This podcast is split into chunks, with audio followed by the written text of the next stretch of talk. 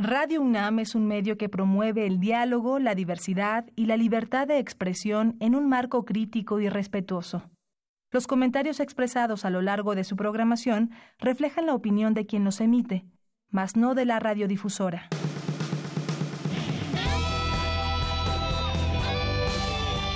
Prisma RU. Relatamos al mundo.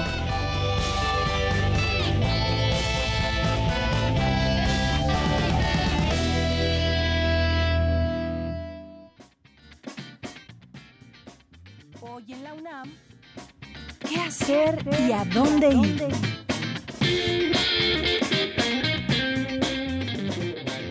Como parte del homenaje al director de cine mexicano Alejandro Galindo, se proyectará el largometraje Doña Perfecta, historia que ocurre en el siglo XIX y que aborda el conflicto entre la posición progresista de Pepe Rey, hombre muy liberal y culto, y Doña Perfecta, representante de una sociedad apegada a creencias y formas de existencia tradicionales, quien está a cargo de su hija Rosario, la cual sacrifica su felicidad por la obediencia a su madre. Pepe Rey es un joven ingeniero que llega a la ciudad con la intención de casarse con Rosario, pero Doña Perfecta hará todo lo posible por interponerse entre ambos jóvenes. No te pierdas este clásico del cine mexicano con la actuación de la actriz Dolores del Río y asiste a la función hoy en punto de las 17 horas en el Cinematógrafo del Chopo.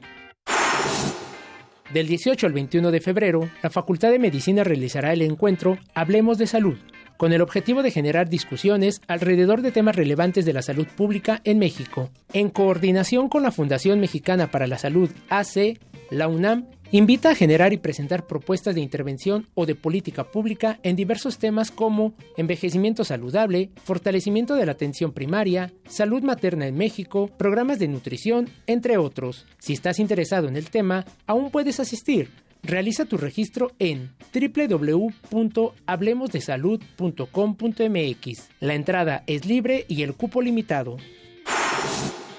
No te puedes perder el largometraje De aquí a la eternidad, que narra la historia de un soldado que es trasladado en 1941 a Hawái. Su nuevo capitán sabe que es un buen boxeador y quiere que luche representando a la compañía. Sin embargo, el soldado ha dejado el boxeo y se niega a participar. El capitán da órdenes a los subordinados para que le hagan la vida imposible. Sintoniza hoy, en punto de las 22 horas, la señal de TV UNAM por el canal 20.1 de televisión abierta.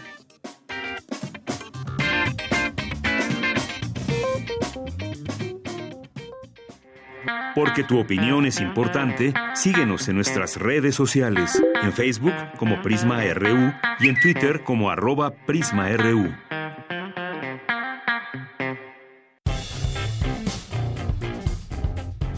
Campus RU.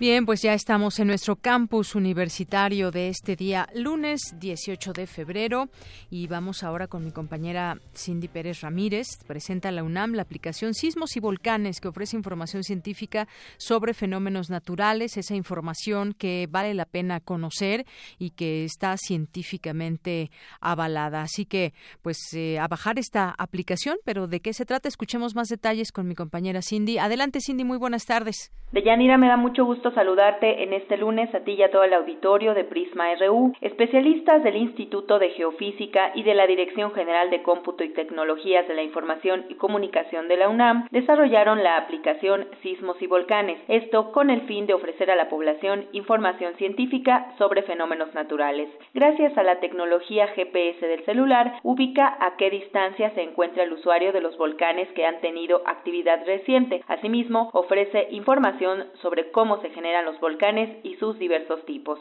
También nos da datos sobre la evolución del Valle de México y de la actividad tectónica en el país, en especial de la Ciudad de México, explicaciones sobre por qué tiembla y hay volcanes, información de protección civil como los mapas de peligros por la actividad del volcán Popocatépetl y el monitoreo sísmico a cargo del Servicio Sismológico Nacional. Ana María Soler, doctora en geofísica, explicó que esta herramienta contiene interactivos sobre cómo armar una mochila de emergencia, además de animaciones como el de un sismo intraplaca similar a lo ocurrido el 19 de septiembre de 2017, en el que se muestra cómo se generaron las ondas sísmicas que afectaron a diversas entidades. Vamos a escucharla. se decidió realizar una aplicación porque nos acercaba a los jóvenes, nos permitía usar tecnologías como animaciones interactivos y también proveer de información inmediata. Los temas que trata básicamente son la evolución de nuestro valle, porque tiembla ya hay volcanes, la tectónica de México, la propia tectónica en la Ciudad de México, algunos tópicos de protección civil, sobre todo la información que genera el instituto, como son los mapas de peligros o el monitoreo sísmico de manera continua, algunos mitos y realidades y un interactivo que nos invita a armar una mochila de emergencia que debe de llevar. Deyanira, la app estará disponible próximamente en tienda UNAM. Esta es la información hasta el momento. Muy buenas tardes.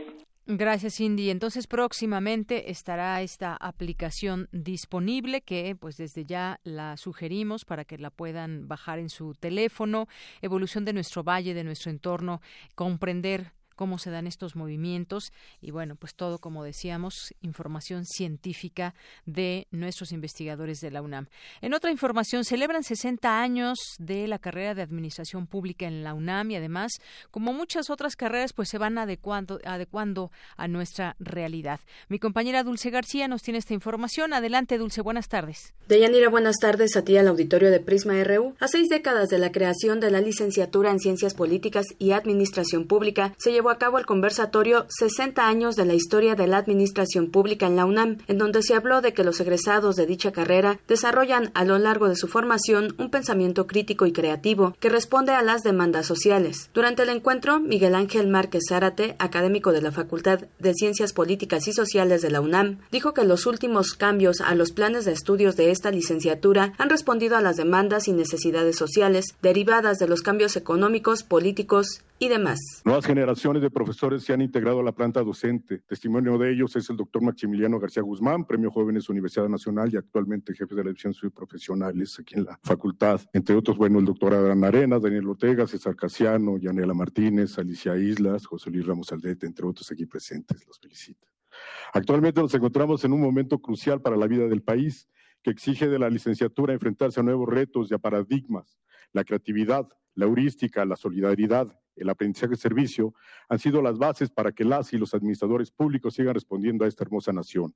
Los retos son muchos, las esperanzas también. Por su parte, la maestra Erika Doring, académica de la Facultad de Ciencias Políticas y Sociales de la UNAM, dijo que los cambios que se han ido dando en la carrera de Ciencias Políticas y Administración Pública han incluso terminado con prejuicios de género. Las mujeres que éramos pocas las que teníamos la fortuna de poder ingresar a la UNAM, no por lo que costara o por lo que fuera, sino por la tradición y las costumbres sociales del México, hablando del 64. Las mujeres estudiaban o psicología o trabajo social o enfermería las que podían entrar a la universidad.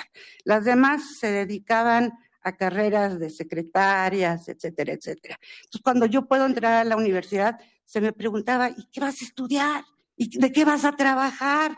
¿Qué es eso? Eso no existe. Pues era novedoso y no era la primera generación, por supuesto. Hasta aquí el reporte. Muy buenas tardes. Gracias, gracias Dulce García por esta información.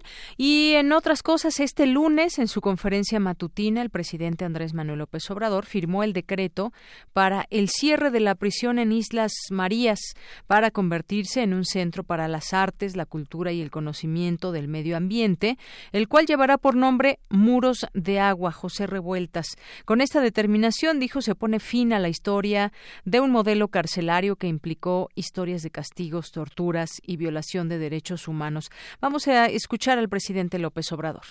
Se va a convertir en un centro para las artes, la cultura y el conocimiento sobre el medio ambiente, la naturaleza, la flora, la fauna de esa isla, de las otras islas también que están a su alrededor, la isla Magdalena, Cleofas, son uno de los lugares naturales más bellos de México y va a ser una isla para los niños y para los jóvenes, campamentos para ir a conocer, desde luego, la historia de cómo esos modelos de castigo deben ir desapareciendo Muy bien, bueno, pues esa es parte de lo que dijo por la mañana. Y ahí estuvo también Francisco Garduño, comisionado del órgano administrativo de Prevención y Reinserción Social, dio a conocer los antecedentes de las Islas Marías como prisión federal y dijo que será este centro de recreación para niños que ya escuchábamos. Pero bueno, entre los datos que se dieron, entre los antecedentes, está que desde mil, 1905, por decreto del presidente Porfirio Díaz, las Islas Marías se, destina, se destinan al establecimiento de una colonia penal con 190 reclusos y un profesor. Posteriormente, en 1920, el presidente Álvaro Obregón mandó a encarcelar a delincuentes políticos opuestos a su régimen. En 1939, tiempo después, el presidente Lázaro Cárdenas firmó el decreto para que el penal quedara bajo responsabilidad de la Secretaría de Gobernación. Ya durante la década de los 40, 50 llegaron a las Islas Marías las primeras familias de los presos a vivir con los sentenciados. En 1950 fue la década en la que se confinaba a los reos más peligrosos, eh, surgiendo el quito de prisión más cruel e inhumana. En 1970, el presidente Luis Echeverría visitó el penal y ordenó convertirlo en un modelo de readaptación en el marco de la reforma penitenciaria. En 2010, se destina el archipiélago a un complejo penitenciario administrado por el órgano administrativo desconcentrado Prevención y Readaptación Social. En 2011 se incorporan los cuatro ceferesos contemplándolos con seguridad máxima. Y bueno, pues ahora tendrá este fin, este sitio según se dio a conocer el día de hoy desde el Gobierno federal. Porque tu opinión es importante, síguenos en nuestras redes sociales, en Facebook como Prisma RU y en Twitter como arroba PrismaRU. Prisma RU. Relatamos al mundo. Es la una de la tarde con 23 minutos. Les habíamos dicho cuando empezaba el programa que queríamos platicarles sobre un tema que nos compete a todos y es el destino de las pilas, de las baterías que utilizamos para muchas cosas. ¿Sabemos a dónde van? ¿Qué tanto daño hacen al medio ambiente? Bueno, pues eh, los queremos invitar a un concurso que tiene que ver con todo esto, un concurso de cartel y video que busca fomentar el acopio de pilas usadas en nuestro país. Y para hablar de este tema, ya tengo en la línea telefónica a, eh, Ángel Romo, que es vocero de IMO, este grupo líder en publicidad exterior que convoca por sexto año consecutivo a jóvenes y aficionados a participar en este sexto concurso de cartel y video Nuestro planeta es la neta. ¿Qué tal? ¿Cómo estás, Ángel Romo? Muy buenas tardes. Hola, buenas tardes. Gracias por, por la oportunidad y, y el tiempo que me das. Pues Ángel, quisiera que nos platicaras un poco, que nos pongas en contexto sobre la importancia que se debe de tener y que le debemos de tomar todos los ciudadanos cuando utilizamos pilas, hacia dónde van o por qué se tiene que hacer un acopio especial. Pues mira, eh, el tema de las pilas, la verdad es que es un tema muy delicado para nuestro medio ambiente, no nada más en México, sino en el planeta en general. Eh, pues desafortunadamente no tenemos la cultura de, de colocarlas en los sitios adecuados, ¿no? Normalmente eh, pues las metemos inclusive a la misma a la misma bolsa de basura y cometemos ciertos errores y a veces es por falta de información. Eh, híjole, la verdad es que el daño que este que una pila puede generar al planeta pues es, es demasiado y es por eso que, en Grupo IMU pues hemos llevamos eh, seis años impulsando un concurso que está relacionado a, impulsar el manejo adecuado de una pila que ya no tiene uso en el hogar o en la oficina o, en cualquier parte donde la utilicemos. En Grupo IMU, eh, en Grupo IMU lo, lo que nosotros eh, tenemos es mobiliario urbano y, y parte de nuestro mobiliario urbano en Ciudad de México, Guadalajara, es eh, está enfocado a recolectar eh, las pilas y que sea un punto de la ciudad en la que la gente pueda ir a depositarlas y nosotros hacer todo ese proceso de, reciclaje. Actualmente contamos con un proyecto que, que me atrevería a decir que es de los más importantes de América Latina. Este año estamos muy cercanos a la recolección de mil toneladas algo que la verdad nos tiene muy orgullosos porque estamos poniendo, a lo mejor no es suficiente, pero sí es nuestro granito de arena a, a este país y al planeta en general, ¿no? Así es. Entonces, este cartel al que ustedes están convocando, este concurso de cartel y video, ¿hasta cuándo se cierra esa convocatoria? ¿Qué tipo de trabajos? ¿Quiénes pueden participar? Cuéntanos todo al respecto, Ángel. Sí, claro. Empezó, empezamos la convocatoria el 29 de febrero y se cierra el 5 de marzo. Eh, la gente puede consultar las bases en www.imurecicla.com y ahí viene viene todo lo que lo que la gente necesita para inscribir sus materiales. Está enfocado a jóvenes, eh, pueden inscribir su, su material, estamos hablando de un cartel o un video. La gente o los participantes pueden eh, participar eh, ya sea de manera individual o en equipo de cuatro personas. La idea es, no voy a profundizar mucho en las bases, pero bueno, todo viene en, la página y la idea es, es hacer un, un cartel o un video en el que expliquen el uso correcto de una pila en desuso.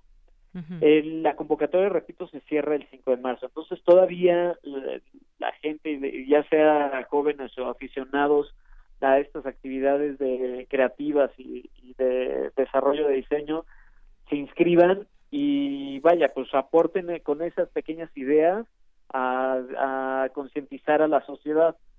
Tenemos un patrocinador que ha venido trabajando con nosotros desde hace ya algunos años, que es Rico México, los cuales pues, nos están apoyando con una cámara Pentax, otra cámara Teta para el segundo lugar y una cámara 360 para el tercer lugar. Entonces, la verdad es que, pues más que los premios, pues es sumarle a toda esta cultura de recolección de pilas. Así es. Bueno, pues ahí está abierta esta oportunidad para que concursen en este en esta sexta ocasión del cartel y video este concurso y bueno, ¿en ¿qué página se pueden meter para para conocer las bases? Decías que no quieres abundar mucho en el asunto, pero para quien quiera participar, que tenga santo y seña de todo, ¿a dónde puede entrar? Sí, eh, les los invitamos a consultar nuestra página. Está es www.imurecicla.com. Muy bien, imurecicla.com. Exactamente, y la verdad es que vamos a estar muy contentos de que haya, haya personas que se estén sumando a este proyecto y que sigamos no nada más este concurso anual, ¿no? Sino que lo vayamos haciendo, si es necesario, a veces, pues dos veces al año.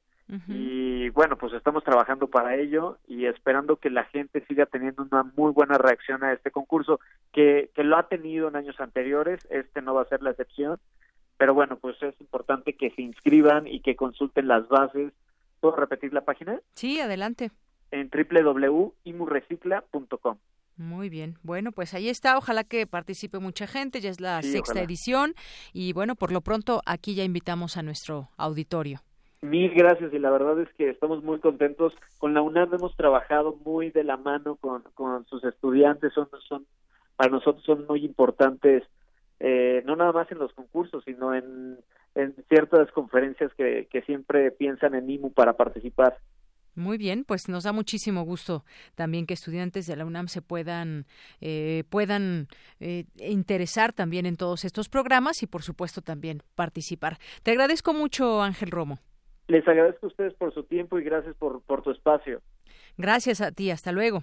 Que tenga bonita tarde. Muy buenas tardes. Ángel Romo, vocero de Grupo IMU, para invitarnos a este concurso de cartel y video que busca fomentar el acopio de pilas usadas en nuestro país, porque pues las pilas no solo dañan al ambiente, también dañan la salud, son capaces de contaminar hasta 5.000 litros de agua. Mediante una recolección selectiva, las pilas se llevan a una planta de reciclaje, donde el mercurio se separa de otros metales y el resto de materiales se constituyen, eh, que constituyen las pilas puede recuperar es, esto es, esto sucede si logramos eh, pues tener un reciclaje específico. De no ser así, pues terminan en los océanos, terminan en el medio ambiente y esto tiene serias consecuencias. Así que, pues eh, otro de los datos, por ejemplo, ¿sabías que una pila de mercurio puede contaminar 600 mil litros de agua? Una alcalina contamina 167 mil litros de agua, mientras una de óxido de plata 14 mil litros. Para contaminar los 6.5 millones de litros de agua correspondientes, por ejemplo, a una piscina de clavado, se necesitarían solo 40 alcalinas, más o menos para que nos, nos demos una idea de cuál es este eh, el problema tan grave de no tener un manejo adecuado. Ahora el cadmio, que es una sustancia cancerígena que si se respira en altas concentraciones produce graves lesiones en los pulmones, ingerirlo provoca daños a los riñones, en dosis altas puede producir la muerte, ingerir alimentos o tomar agua con cadmio irrita el estómago y bueno, pues una serie de enfermedades. Todo esto tiene y está estrechamente relacionado con las pilas si no tenemos una, un buen manejo de ellas. ¿Por qué contaminan tanto? Bueno, pues contienen metales pesados, elementos químicos que por su alto peso molecular no se pueden destruir tan fácilmente. Así, más o menos este tema de las pilas. Queremos escuchar tu voz. Nuestro teléfono en cabina es 55 36 43 39. Relatamos al mundo. Relatamos al mundo. Bien, continuamos una con 32 minutos.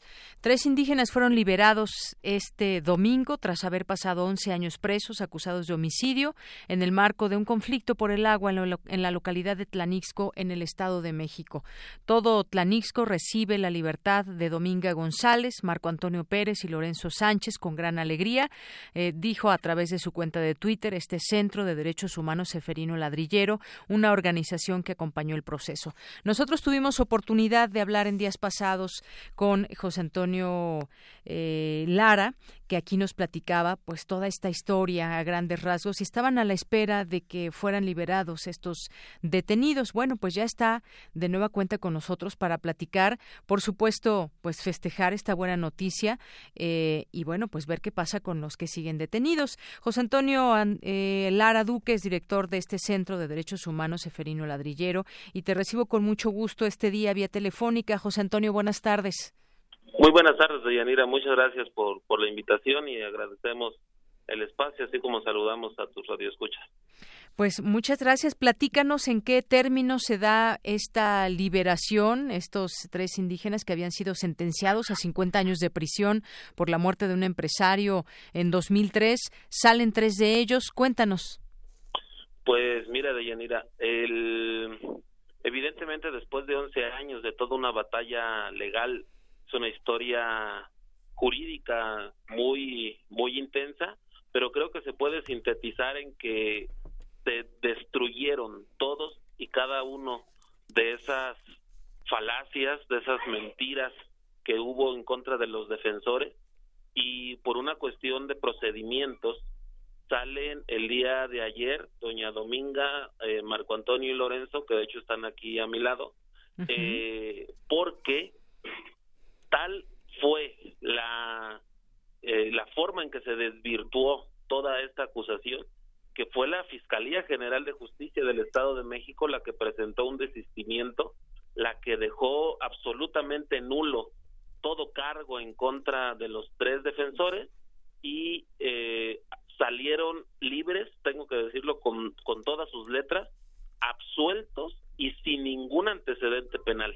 Ellos son inocentes a, todas luces y a los cuatro vientos.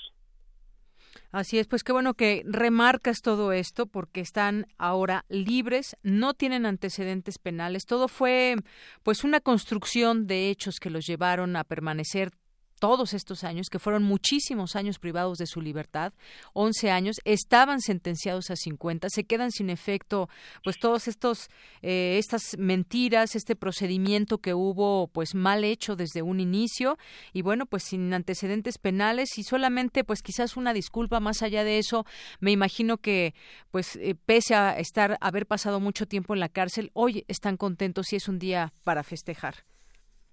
Sí, claro créanos que festejaron como, como se tiene que hacer después de 11 años de estar en un lugar no solo infernal, sino inmerecido. No, jamás hicieron algo para estar allí, simple y sencillamente defendieron el agua de su pueblo. Sin embargo, hoy ya están con sus familias, fueron recibidos por sus familias, esposas, eh, hijos, hermanos, etcétera, ¿no? y, y Para, por toda la comunidad. Sí, hubo cientos de personas, no sé, de 500, 600 personas del, del pueblo congregadas para recibirlos. Es, es francamente eh, esperanzador el hecho de, de, su salida y evidentemente no dejamos de poner el dedo en el renglón. Faltan tres que por un tema de procedimientos legales eh, tarda un poco más su salida, pero también a estas alturas ya no hay ningún argumento legal que los que, que los pueda seguir manteniendo en prisión. Entonces es cuestión de tiempo nada más que, que salgan libres los tres que restan. Es correcto. Muy bien. Esto fue gracias a este acercamiento, entendimiento que tuvieron con eh, autoridades federales en este tema de amnistía. Mm, yo colocaría como primer término la intervención fundamental de las Naciones Unidas. Es eh, nosotros no tenemos antecedente de que la oficina en México se haya involucrado tanto ante una violación al debido proceso y a los derechos humanos de los indígenas. Además de que desde Ginebra 10 procedimientos especiales, una situación histórica que no había ocurrido en este país, también se manifestaron manifestaron su preocupación por esta violación a los derechos de los indígenas y, creemos que eso fue la punta de lanza de toda una eh, cascada de pronunciamientos estatales, nacionales e internacionales. Así es. Ustedes acompañaron a estos seis detenidos a lo largo de todo este tiempo, este Centro de Derechos Humanos. No, nosotros, eh, para ser precisos, tiene cinco años que llegamos A, esta defensa. Ellos antes de nuestra participación tuvieron distintos defensores, pero bueno, obviamente estamos honrados porque pues confiaron en, el procedimiento, en, en, nuestra defensa y hubo y hoy tenemos estos resultados. te reitero, te están escuchando, están aquí a, mi lado y obviamente te imaginarás muy atentos y, pero sobre todo muy felices. De, claro que sí, y nosotros también nos da mucha alegría porque pues eran presos políticos y no tenía pues ninguna ninguna acusación se sostuvo. No sé si podamos hablar con alguno de ellos, con Dominga, con Marco, con Lorenzo, alguien que quiera platicar y compartir con nosotros esta experiencia y este momento que están pasando. Claro. Bien, pues vamos a platicar de aquel lado. ¿Quién me escucha? Eh, hola, este, buenas tardes. Mi nombre es Lorenzo Sánchez Berriozábal y soy una persona indígena del pueblo Nahua de San Pedro Atlanisco. Lorenzo, pues sí, Como ya lo dijo anteriormente el abogado, estuvimos presos durante 12 años y justamente fue basado en puras mentiras, eh, donde realmente se le demostró, gracias a Naciones Unidas, eh, de, que, de que éramos inocentes y eran puras mentiras las que nos tuvieron ahí. Fue o soy un, expreso, un preso político y en el cual estoy muy agradecido de todas las organizaciones eh, que nos apoyaron en salir, eh, como es la ONU y como es este Seferino Ladrillero y, compañeros, ¿no? Estoy muy agradecido y, y, no estamos este, felices, estamos contentos, pero nos faltan tres y pedimos que sea lo más pronto posible que sean liberados lo más pronto posible porque son inocentes igual que nosotros. Y muy aparte de los tres, quedan dos órdenes de aprehensión que también son inocentes porque se demostró que fueron puras mentiras para hacernos, según ellos, culpables. Pero gracias a la ONU y al trabajo arduo de el licenciado Antonio Luque con todo su grupo, este se demostró lo contrario, se demostró nuestra inocencia. Gracias, es todo por el momento lo que quiero decir muchísimas gracias, gracias a Lorenzo Sánchez, que bueno, ya lo escuchamos, están, pues es una buena noticia, la reciben, pero todavía faltan tres. Y bueno, pues, ¿qué sigue para ellos? Después de todo esto, yo creo que las disculpas no, eh, no, no van a recuperar 12 años de su vida en prisión. ¿Qué sigue para ellos? Pues bueno, no sé exactamente, cada uno tendrá sus propias eh, ideas, su propio camino para el cual seguir. No sé qué eh, ¿Qué sigue para ellos? ¿Has eh, tenido oportunidad de hablar con, con cada uno de ellos, José Antonio? Pues lo que nos han dejado muy claro es, ahora la, el centro de la exigencia está en recuperar a todos sus compañeros que, que fueron injustamente acusados y, y, tienen que regresar a su pueblo como ellos ya lo hicieron. Ese es el centro de atención y no, no cesarán hasta que Pedro, Rómulo, Teófilo regresen a esta comunidad, así como Don Rey y Alejandro, quienes se encuentran prófugos por esa injusta orden de aprehensión que los retiró 16 años de su comunidad. Así es.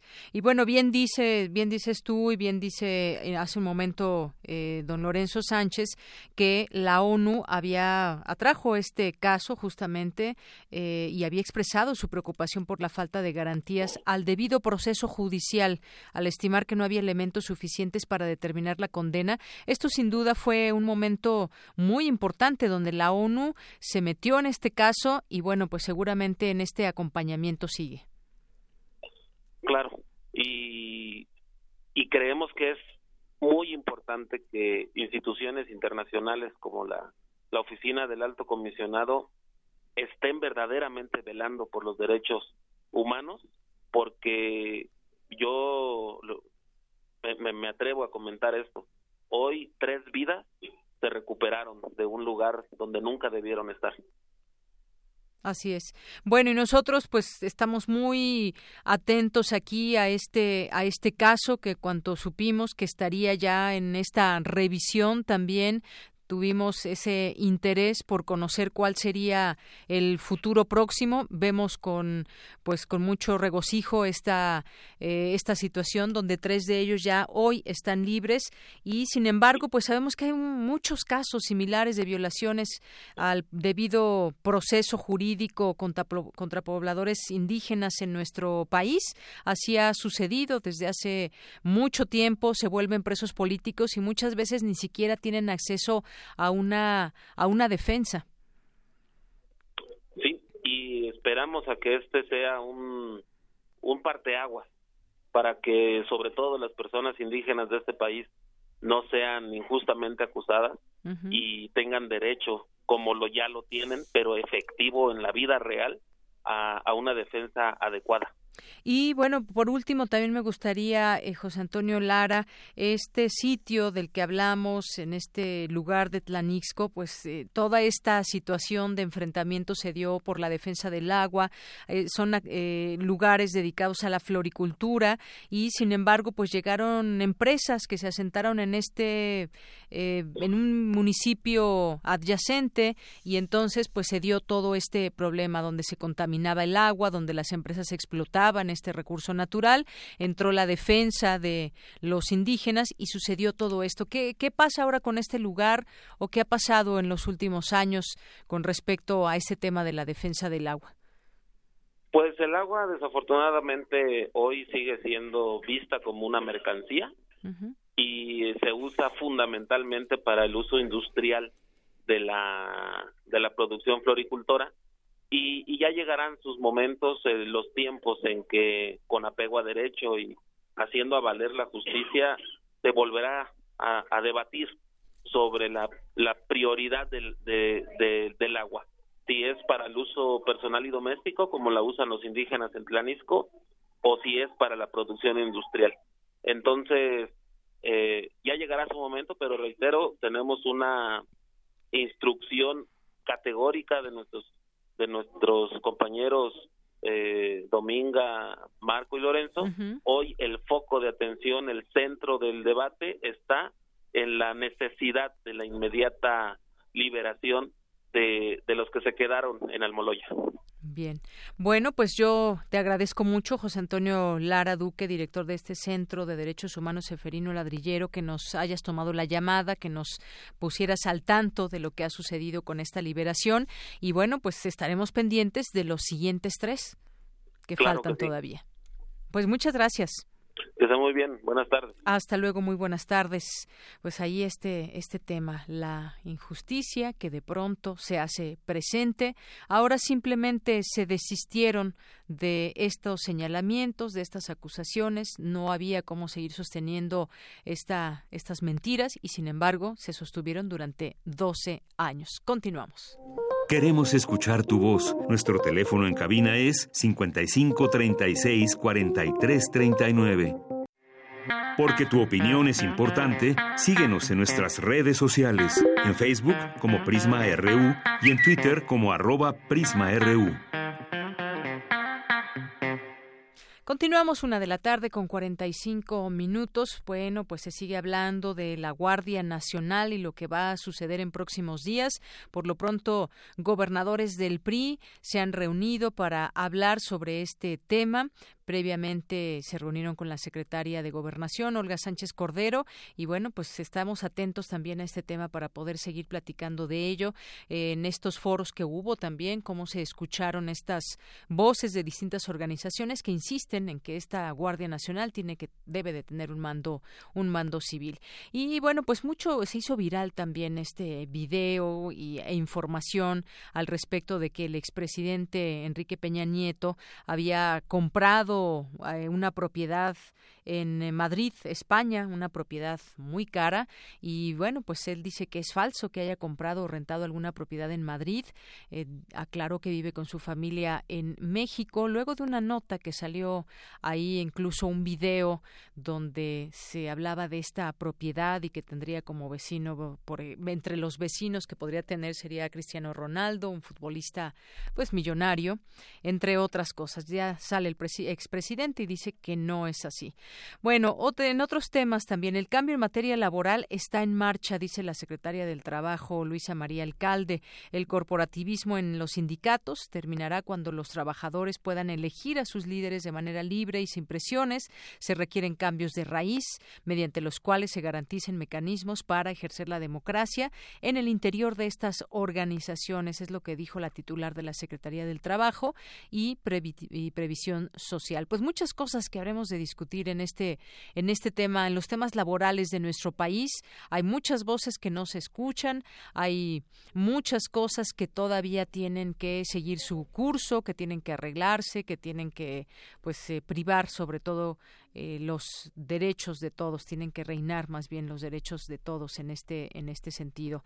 Bueno, y tras el multihomicidio en Culhuacán, allá en Iztapalapa hay una alerta roja, reconoce la alcaldesa Clara Brugada que el gobierno capitalino tomó medidas para incrementar la presencia de la policía en la zona de este ataque. En otro tema, estancias no pudieron acreditar la existencia de 80 mil niños, esto con respecto a lo que dice dice la Secretaría de Bienestar. La Secretaría de Bienestar informó que solo 30% de las estancias que estaban consideradas aptas para estaban aptas para operar sin riesgos. Todo este tema que se ha destapado, este debate en torno a por qué no deben cerrarse, eh, luego se reviró desde el Gobierno federal, no se están, no se están cerrando, eh, los apoyos serán de manera directa y bueno, pues todo un debate al que también eh, seguiremos muy atentos. Bueno, las tres Marías que ya eh, este centro penitenciario Islas Marías, Islas Marías que ya le comentábamos hace un momento y que pues hay una población de 600 presos de baja peligrosidad, van a liberar a 200 y los demás pues bueno, seguirán los irán reinstalando en algunos otros eh, sitios dado que todavía no cumplen su sentencia. Es la una con 49 minutos, continuamos. Tu opinión es muy importante. Escríbenos al correo electrónico prisma.radiounam@gmail.com. Queremos escuchar tu voz. Nuestro teléfono en cabina es 55 36 43 39.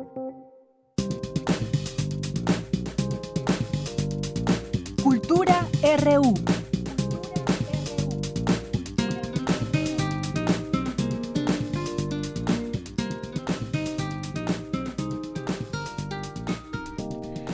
Pues ya entramos en la sección de cultura. Hoy nos acompaña mi compañera Virginia Sánchez. Vicky, ¿cómo estás? Buenas tardes. Hola, ¿qué tal? De Yanira Auditorio de Prisma RU. Muy buenas tardes. Pues sí, hoy supliendo a, a Tamara Quiroz, que por cuestiones de salud no pudo estar aquí, pero bueno, pues con todo gusto aquí la suplimos. Y pues fíjate que hoy vamos a hablar de una exposición muy interesante, pero pues para conocer de qué se trata, sobre qué, pues déjame te comento que en 1988 la Compañía de Jesús fundó el Centro de Derechos Humanos Miguel Agustín Pro Juárez, una asociación sin fines de lucro con la misión central de promover y defender los derechos humanos de personas y colectivos excluidos. De tal forma que en tres décadas indígenas, mujeres, migrantes y víctimas de represión social han encontrado en el Centro Pro de Derechos Humanos un acompañamiento, apoyo y difusión de sus causas. Y para celebrar estos 30 años de existencia, de llevar a cabo pues esta labor muy loable, eh, pues se han realizado diversos eventos, entre ellos la exposición Hasta que la dignidad se haga costumbre, 30 años del Centro de Derechos Humanos Miguel Agustín Pro.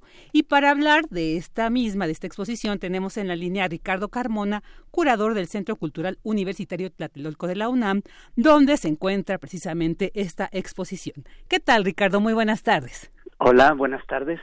Pues muchas gracias por acompañarnos y pues quisiera preguntarte la importancia de que este Centro Cultural de la UNAM allá en Tlatelolco pues sea sede para esta exposición que para celebrar estos 30 años del Centro de Derechos Humanos Miguel Agustín Pro. ¿Nos podrías comentar, compartir un poco?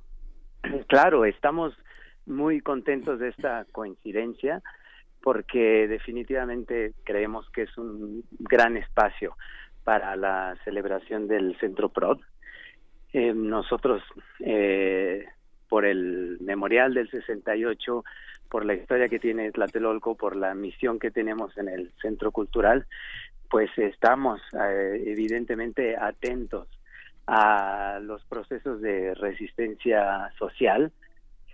No, no, no solamente nos quedamos con la historia del 68, que creemos que es un parteaguas en nuestra historia contemporánea, y, bueno, pues los, los casos que ha atendido durante tres años el, el Centro PRO, pues aquí los podemos conocer, los podemos revisar, analizar eh, y sobre todo sentir a través de las imágenes. Queremos causar empatía con el público y pues sí, definitivamente celebramos la, la coincidencia entre el PROD y el Centro Cultural Universitario Tlatelolco. Claro, muy emblemático este centro, por supuesto, por la historia que, que sobre él se da, que lo, que lo enmarca.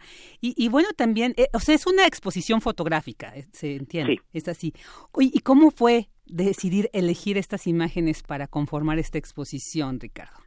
Pues fue un trabajo también en equipo con Narce Santibáñez, la coordinadora de comunicación del PROD, con su equipo, eh, ellos evidentemente pues tienen un, archivo importante fotográfico, eh, tienen la, conexión pues con periódicos, con agencias y pues primero pusimos sobre la mesa una gran cantidad de imágenes y claro pues es importante conocer las las historias específicas y pues a partir de eso revisar lo lo que puede ser más emblemático. No es una exposición exhaustiva, ah, evidentemente aquí no está la información a detalle de cada caso. Eso pues ya ya sería cuestión de, del público que se sienta interesado, que es una, uno de los objetivos en acudir pues a las fuentes, acudir al, a la información que tiene el Centro Pro en su página. Es eh, es una pues selección de imágenes que, trata de evocar, eh, como te decía hace rato, eh, provocar más bien eh, empatía, porque pues vemos gente como, como nosotros, vemos representantes de, de todos los grupos sociales de nuestro país y, y que todos podemos estar en esas situaciones tan lamentables. Sí, y además, pues hablar de 30 años, eso implica entender que son múltiples los casos, ¿no? Los movimientos, las, los casos que ha tenido que atender el Centro Derechos Humanos PROD y que, bueno, pues sería un poco difícil, ¿no? Eh, abarcar todos los casos, pero me imagino que son los más representativos y además la fotografía, esta magia que tiene, ¿no? Este impacto que a través de una imagen, ¿no? Te puede llevar a múltiples casos y creo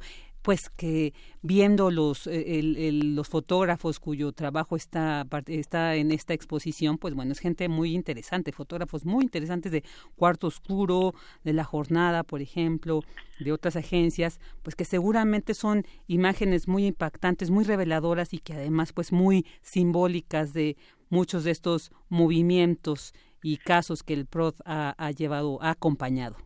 Sí, claro, es una gran oportunidad para también valorar el, el fotoperiodismo. Cuarto Oscuro aportó muchísimas imágenes de manera completamente generosa. Eh, tenemos pues presencia de hemerotecas de otros de, diversos medios periódicos eh, y pues sí como dices la, la, la visión de los profesionales de, del periodismo y de la imagen pues está aquí para transmitirnos cosas muy complejas no no solamente el dolor de la gente que ha pues, padecido diversas situaciones sino también la esperanza sino también la alegría cuando llega la justicia o un poco de justicia. Eh, la digamos el componente humano es es lo, principal que hay en esta exposición el, ser humano eh, organizándose para para marchar para protestar para exigir para ponerse al frente de, del, de un estado que, que ha fallado y, y pues bueno todo gracias al, al trabajo también de, de los profesionales de los derechos humanos Así es, Ricardo, te saluda aquí también de Yanira Morán y yo quisiera pues compartir contigo eh, también esto que dices, el Estado ha fallado, pero que en estas causas sociales mucha gente se ha unido y ha compartido el dolor y ha compartido lucha. Es un proceso, decías al principio, de resistencia social y bueno, aquí en su página podemos pues ver todos estos elementos, todas estas causas por las cuales se han unido y que son muy diversas esas injusticias sociales que hay en, en eh, pues en nuestro país. Sí, es una trayectoria dolorosa porque vemos casos pues, que se remontan a la guerra sucia de los años 70 y pues casos que están vigentes en espera de, justicia. Eh, vemos casos de, discriminación a indígenas, a migrantes, eh, el caso emblemático de los de los normalistas de Ayotzinapa, el, de las mujeres de Atenco, que llevaron el asunto de la tortura sexual a, tribunales y, son casos que se están resolviendo en este momento, casos vigentes que abren brecha eh, no solo en nuestras leyes, eh, sino sobre todo en nuestra cultura, en nuestra cultura que debemos fortalecer y crecer de, derechos humanos y me refiero a nosotros como sociedad. Claro, Y bueno, por eso tan interesante el nombre de esta exposición hasta que la dignidad se haga costumbre, porque precisamente creo que es toda esta enseñanza que también nos dejan estos movimientos, pero también por supuesto el papel que el Centro de Derechos Humanos PROD ha llevado a cabo para abarcar, para cobijar precisamente estas luchas. Y no solamente eso, darle un seguimiento, o sea, ellos eh, pues se han caracterizado por su enfoque multidisciplinario de defensa integral, abarcando áreas como defensa, educación, internacional, comunicación y análisis. Entonces, pues es muy importante y creo que es una gran oportunidad para conocer el trabajo de esta eh, asociación y pues por supuesto también el trabajo de estos 20 fotógrafos, ¿no? Creo que, que, que pues participan en esta exposición. Sí, aproximadamente. Es, es un gran mosaico esta exposición. Es una exposición relativamente pequeña, en, total hay unas 100 imágenes, la mayoría fotografías, hay reproducciones de, periódicos, de primeras planas, de revistas, un ejemplar de la revista Proceso, eh, donde salió la, de las primeras entrevistas que, dieron eh, la gente del PROD para hablar de su trabajo en, fin, documentos históricos para el Centro PROD y, para esta narrativa. Perfecto, pues ahí, ahí está. Muy bien, muy bien, Ricardo. Pues esta inauguración que es del 24 de enero ya eh, que se, se inauguró hasta el 24 de marzo, ahí está esta invitación para que asistan al Centro Cultural Universitario Tlatelolco. Agradecemos mucho a Ricardo Carmona, curador de este Centro Cultural y pues por supuesto de esta exposición hasta que la dignidad se haga costumbre. Muchas gracias, Ricardo. Buena tarde. Gracias a ustedes. Buenas tardes. Hasta luego. Bien, pues Vicky, muchísimas gracias. Pues ahí estamos. La información y entregamos los micrófonos a la amplitud modulada. Se queda con su programación habitual. Eh, sigue la Feria de los Libros, que si no me falla la mirada, ya está aquí el director de la FIL de Minería, Fernando Macotela. Ya lo vimos allá hasta la la cabina de AM y bueno, pues se quedan en esta transmisión y nosotros pues nos escuchamos a través de www.radio.unam.mx. Vamos al corte y regresamos. Prisma RU. Relatamos al mundo.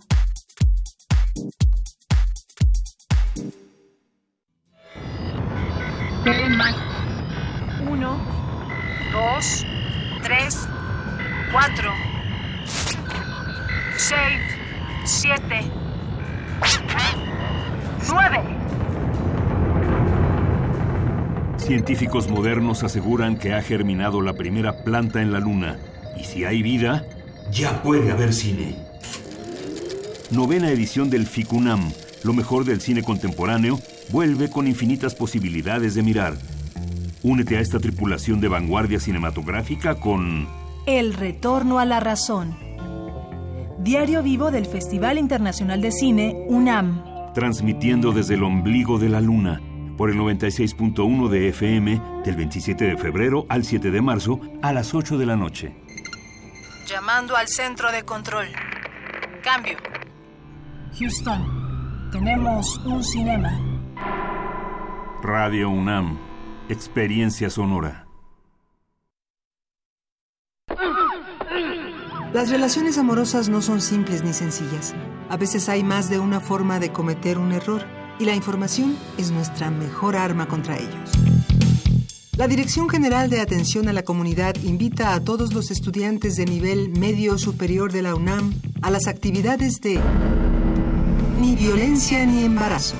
Una reflexión sobre las relaciones afectivas igualitarias, respetuosas y libres de violencia para prevenir el embarazo adolescente módulos informativos, charlas, actividades lúdicas y artísticas y proyección de documentales. Del 11 al 21 de febrero, excepto el día 14 en los planteles del Colegio de Ciencias y Humanidades y de la Escuela Nacional Preparatoria.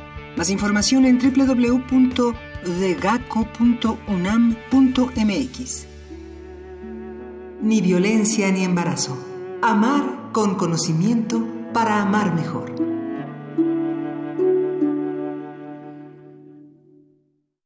En 30 años, el mal manejo de los recursos naturales ha acabado con el 26% de nuestros bosques. Tan solo entre 2010 y 2015 perdimos 91 mil hectáreas de bosques cada año. La ventaja es que ahora con la nueva Ley General de Desarrollo Forestal Sustentable se cuidarán mucho más y mejor nuestros bosques y selvas. Algunos beneficios son que se le pagará a los propietarios de los bosques para cuidarlos y conservarlos. ¿Y de quién creen que fue esta propuesta? Sí, del Partido Verde.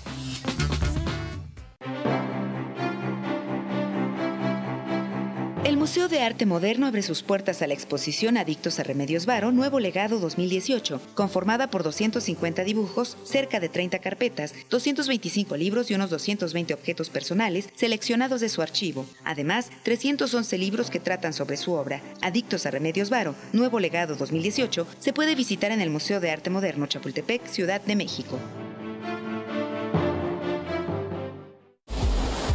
¿Para qué sirve la cultura de la legalidad? Para que todos marquemos algo que realmente esté sobre lo que está establecido. Para que como ciudadanos estemos conscientes de lo que pasa. Para crear conciencia. Para tener rendición de cuentas. Para conocer las leyes y conocer cuáles son tus derechos. Para defendernos y no siempre nos anden viendo la cara. Derecho a debate. En la cultura de la legalidad participamos todos. Conduce Diego Guerrero. Escúchanos los martes a las 4 de la tarde por el 96.1 de FM. Radio UNAM, Experiencia Sonora. Hola, soy Ana Clavel. Soy Tania Carrera y estoy en descargacultura.unam. Te recomendamos. La Llorona, una versión de la leyenda tradicional mexicana más contada. La desierta callejuela que antes infundiera espanto se llena de rondadores en las noches y no es raro escuchar trovas y endechas de galán apasionado que siempre acaban con riña y cuchilladas y escándalo. Revolucionemos el acto de escuchar. www.descargacultura.unam.mx. Prisma RU. Relatamos al mundo.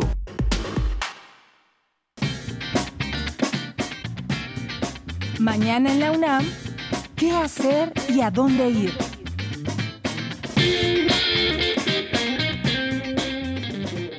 ¿Sabes cómo se genera la luz? La respuesta la podrás encontrar en la exposición Naturaleza de la Luz, donde se exploran los principales conceptos relacionados con esta, como los espejos, el espectro electromagnético, el cuarto oscuro y la física de la luz. Podrás descifrar además todo lo relacionado con temas como fuentes luminosas, refracción, luminiscencia, electromagnetismo y partículas de luz. Esta muestra se encuentra disponible de manera permanente en el primer piso del Museo de la Luz de martes a domingo de 10 a 18 horas. La entrada es libre.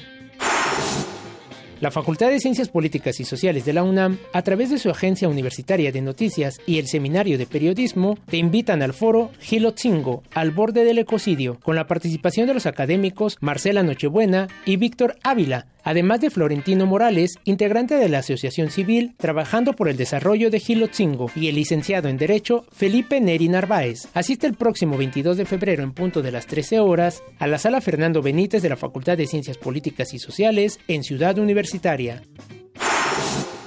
No te puedes perder la presentación del tercer tomo del barrio universitario en el proceso de institucionalización de la Universidad Nacional Autónoma de México, que se llevará a cabo en la Feria Internacional del Libro del Palacio de Minería el próximo sábado 2 de marzo en punto de las 10.30 horas en el Salón de la Capilla del Palacio de Minería.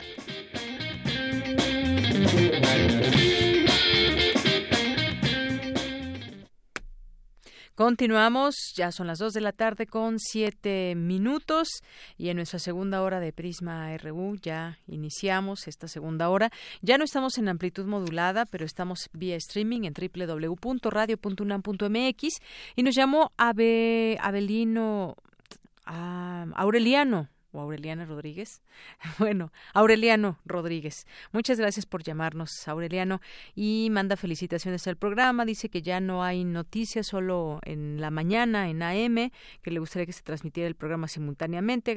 agradece que se esté transmitiendo en AM. Y bueno, ahorita no sé si nos está escuchando, porque ya empezó la Feria de los Libros en amplitud modulada y en donde pues se podrán enterar de todo lo que va a suceder en los próximos días ahí en la la Feria del Libro de Minería. Muchas novedades y muchas cosas que seguramente quienes están ya siguiendo la señal de AM ya están escuchando al director de esta feria, que es Fernando Macotela, y que pues lo vemos desde aquí muy entusiastamente hablando.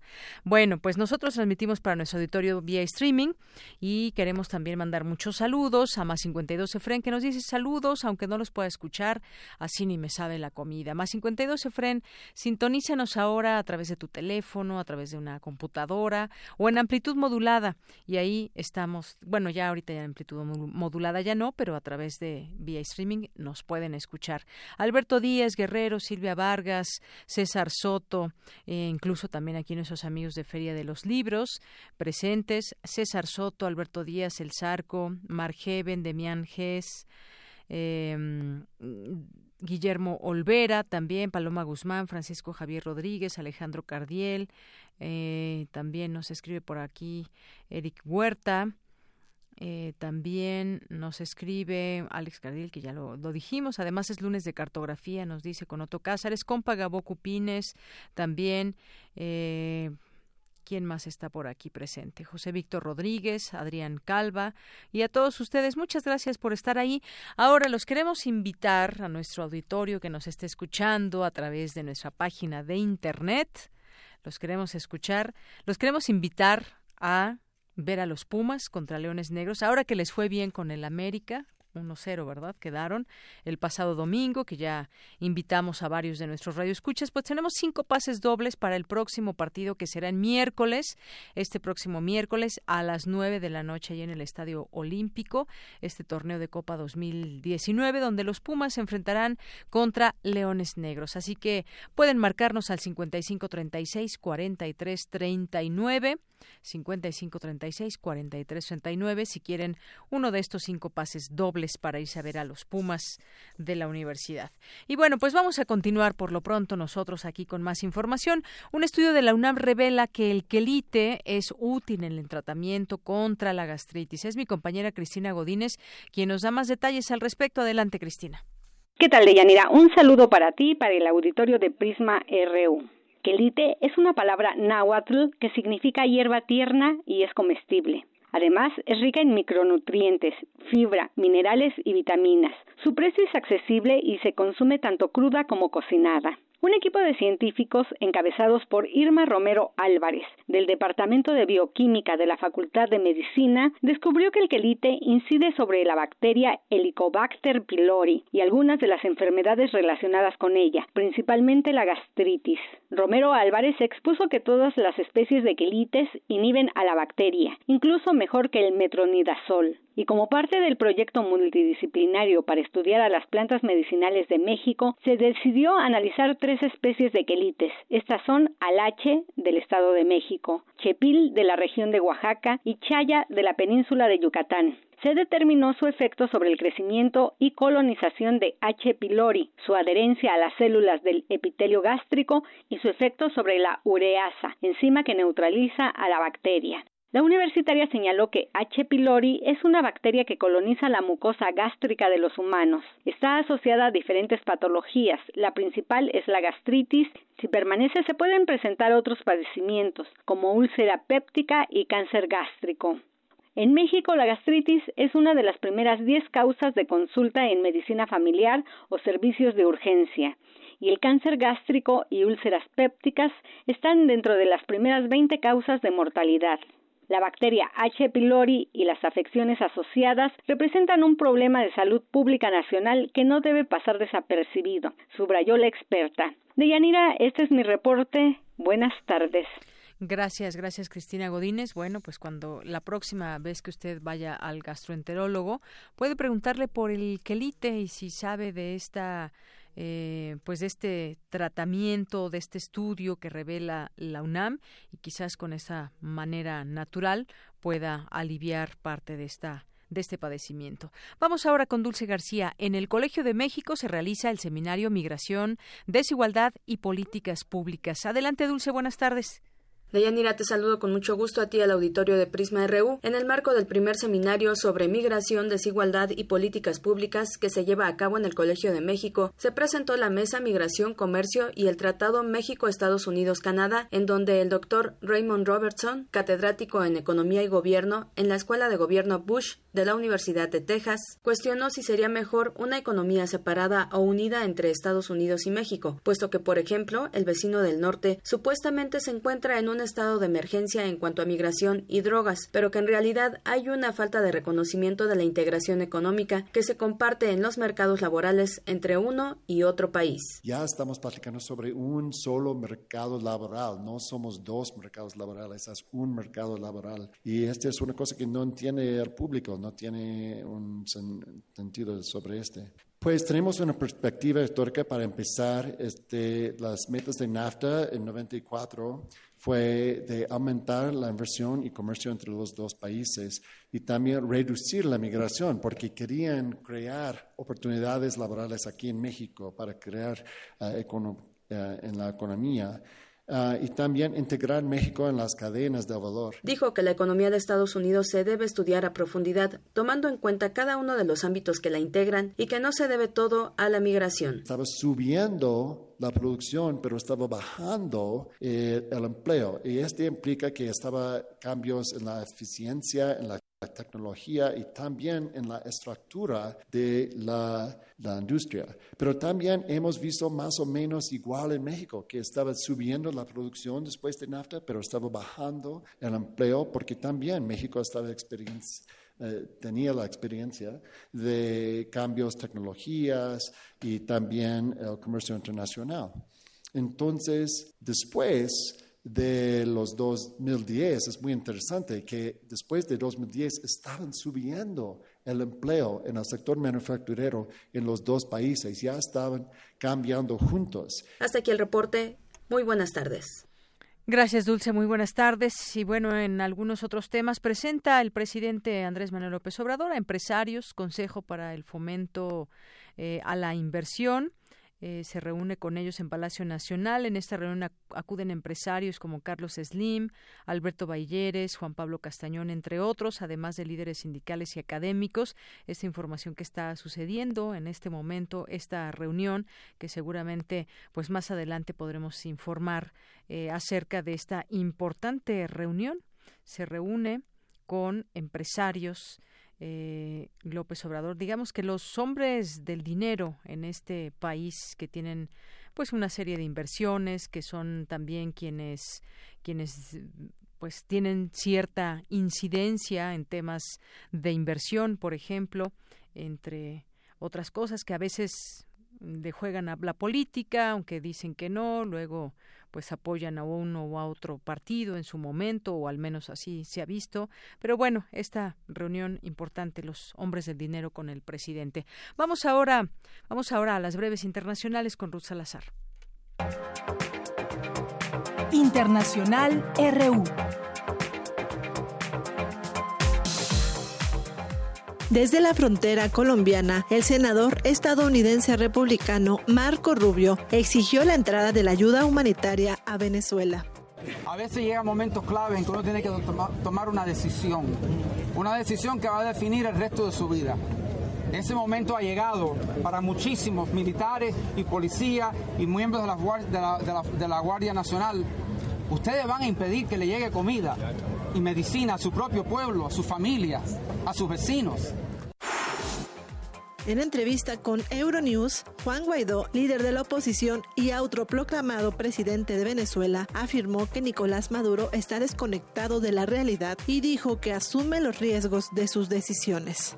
Me puede costar la vida o la libertad. Nosotros hemos entregado nuestra vida al servicio público y sabemos los riesgos a los cuales nos enfrentamos. Nuestro eh, único eh, miedo en este momento es que se normalice una situación como la que vive Venezuela, que va a un hospital y los niños mueren de desnutrición o deshidratación.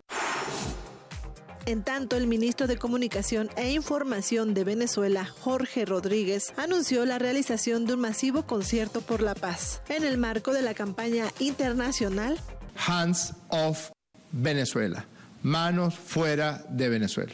Son tantos y tantas que quieren participar en este mensaje de amor, en este mensaje de solidaridad, en este mensaje de denuncia contra la agresión brutal a la que se intenta someter al pueblo venezolano, de manera que los días viernes 22 de febrero y sábado 23 de febrero se realizará el inmenso concierto la Unión Europea prometió una respuesta rápida si Estados Unidos impone aranceles a sus automóviles. Esto después de que el Departamento de Comercio estadounidense entregara un informe al presidente Donald Trump sobre la industria automotriz y la seguridad nacional, que lo alentaría a tomar dicha decisión.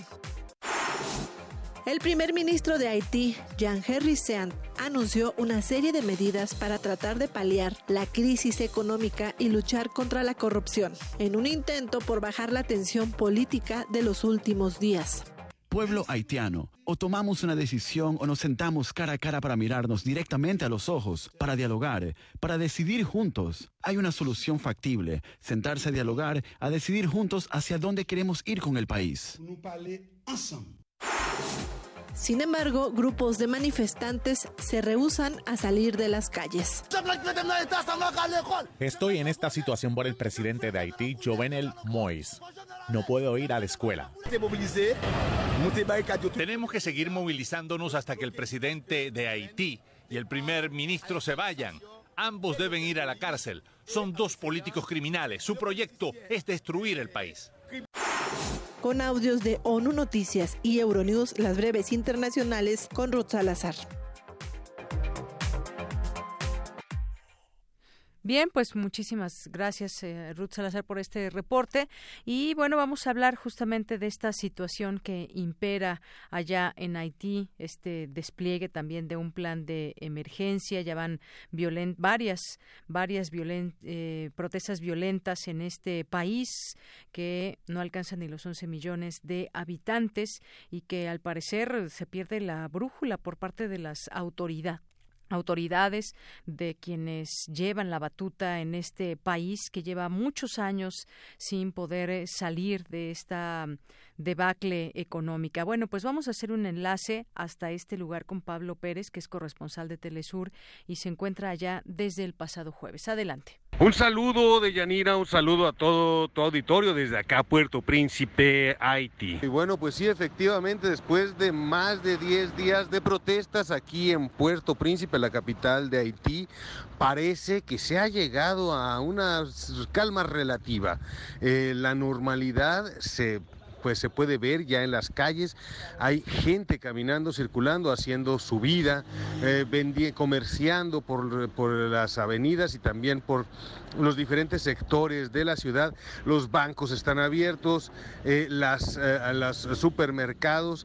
Lo que no están abiertos son las escuelas, que es lo que varias personas ya han señalado, que es la, la, la marca definitiva de que se ha regresado pues a la normalidad, de que la gente ya no teme que sus hijos estén en la calle. Sin embargo, bueno, queda muy presente el rechazo popular hacia el presidente Jovenel Moïse eh, y sus medidas, principalmente la falta de cumplimiento de sus promesas de campaña, pero también, bueno, estas acusaciones por desvío, desvío de fondos, de fondos estatales de distintos tipos y de actos de corrupción por parte de su gabinete.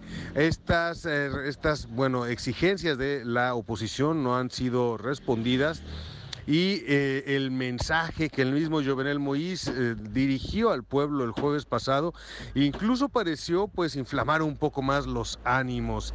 Pero eh, después de las protestas de jueves y viernes, el sábado en la noche, el primer ministro Jean-Henri Zean se dirigió también al pueblo con un mensaje en el cual pues se prometen eh, mejoras a la economía, el combate a la corrupción, combate al contrabando y la investigación a fondo de los, eh, las acusaciones de corrupción y desvío de fondos estatales por parte de parte del gabinete de Jovenel Moïse. Parece que este mensaje fue mejor recibido, eh, algo tiene que ver que Zean tiene más experiencia política, eh, en más, más, más tiempo también en la vida política haitiana, mientras que Jovenel Moïse es considerado pues un, neófito, es un joven empresario que saltó a la política y con muchas promesas para el sector agrícola principalmente, puesto que él es un productor de, plátano. Eh, inició su mandato hace pues casi dos años, casi exactamente dos años, el 7 de febrero del 2017.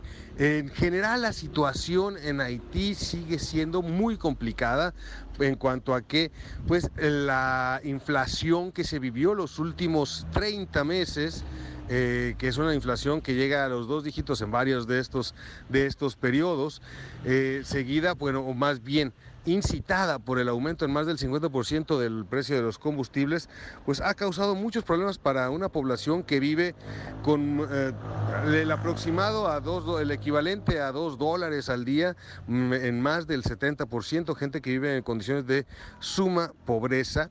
Y eh, hay una pérdida de, de la calidad de vida impresionante. También una calidad de vida que no, no ha sido muy propiciada por el gobierno, por ninguno de los gobiernos anteriores. Hay, para citar algunas cifras, podemos decir que el 50%, por, el 50 de los niños de este país no están, no van a la escuela, no hay escuelas para los niños, no hay un, un programa de educación pública y la salud, eh, los servicios de salud también son muy deficientes, la mayoría dependen de organizaciones religiosas o privadas. Y así podemos ir añadiendo eh, varios eh, agravantes para la situación de un pueblo, una república insular que tiene que importar la mayor parte de sus insumos, eh, incluso sus insumos básicos. Ellos mencionan el arroz, que sería el equivalente del maíz para los mexicanos, en su gran mayoría es importado y esto debido a que durante los 80 eh, una serie de medidas neoliberales las redujeron gravemente las eh, tarifas impositivas a la importación de alimentos, particularmente de arroz, lo que hizo que, bueno, pues las personas que viven de la agricultura tuvieran que dejar de producir arroz ante la imposibilidad de competir con el arroz importado.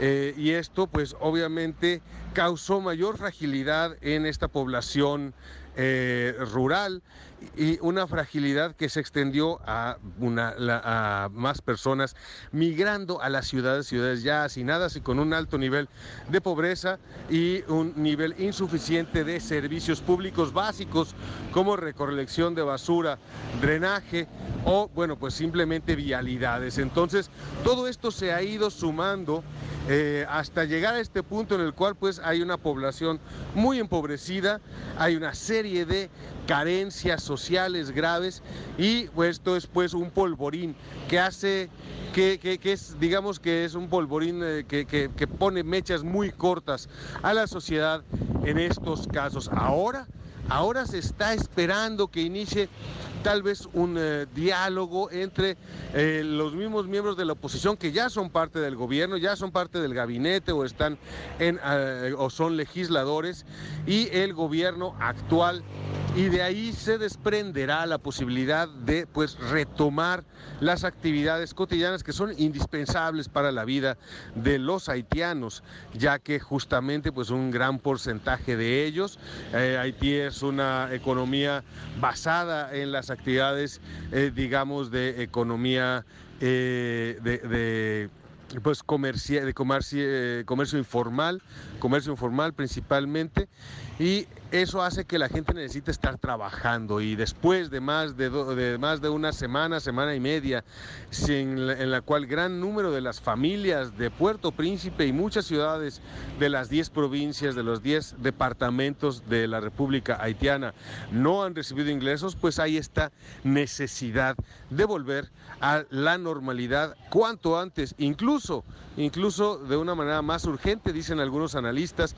que la necesidad de eh, hacer, de, que, de hacer un cambio político en esta ocasión, así como el hambre se inflamó para llevar a la gente a las calles. Eh, lo que varios analistas dicen es que la misma hambre eh, está haciendo que la gente se vea necesidad de volver a trabajar. Y bueno, pues en resumen, en resumen muy corto, esta es la situación que se está viviendo ahora aquí en Puerto Príncipe de Yanira. Gracias. Bien, pues muchísimas gracias a Pablo Pérez que se encuentra allá.